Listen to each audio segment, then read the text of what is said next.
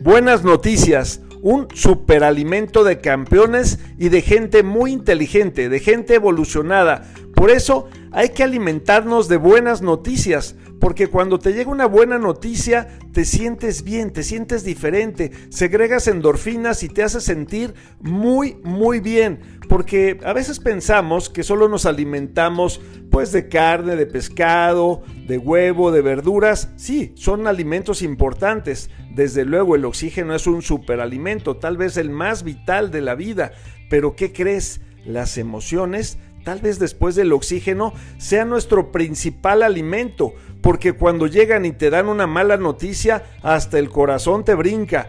Por eso, vamos a ser selectivos, hoy más que nunca de buenas noticias. Vamos a llevar a los demás puras buenas noticias. ¿A poco no? Cuando te dan una buena noticia de tus padres, de tus hijos, de tu pareja, de tus hermanos, de tus amigos, ¿cómo te sientes? ¿No te hace vibrar tu corazón?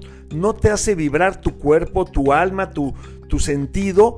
Claro, una buena noticia es maravillosa. Y bueno, no solo vamos a esperar a que nos den buenas noticias, vamos a generar buenas noticias, vamos a ser buscadores de buenas noticias y vamos a compartirlas. Hoy, con tantos medios de comunicación y este el teléfono con todas sus opciones y toda su gran modernidad, nos lleva a poder compartir cosas hermosísimas que existen en todo el mundo. Les aseguro que si hiciéramos una lista de todas las cosas positivas y maravillosas, de todas esas buenas noticias que Dios nos da segundo a segundo durante las 24 horas del día, no acabaríamos, serían infinitas. Y tal vez lo que te preocupa o lo que a veces es esa mala noticia o la noticia, la nota roja o la nota triste, tal vez sean algunas pocas.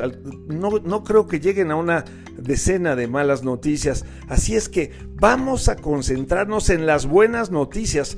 Vamos a publicarlas en nuestro corazón y con nuestros amigos a cuatro columnas y démosle toda la difusión a todas esas buenas noticias. Hay gente extraordinaria haciendo cosas maravillosas en todo el mundo y hay cosas que la vida y Dios nos regala a cada segundo.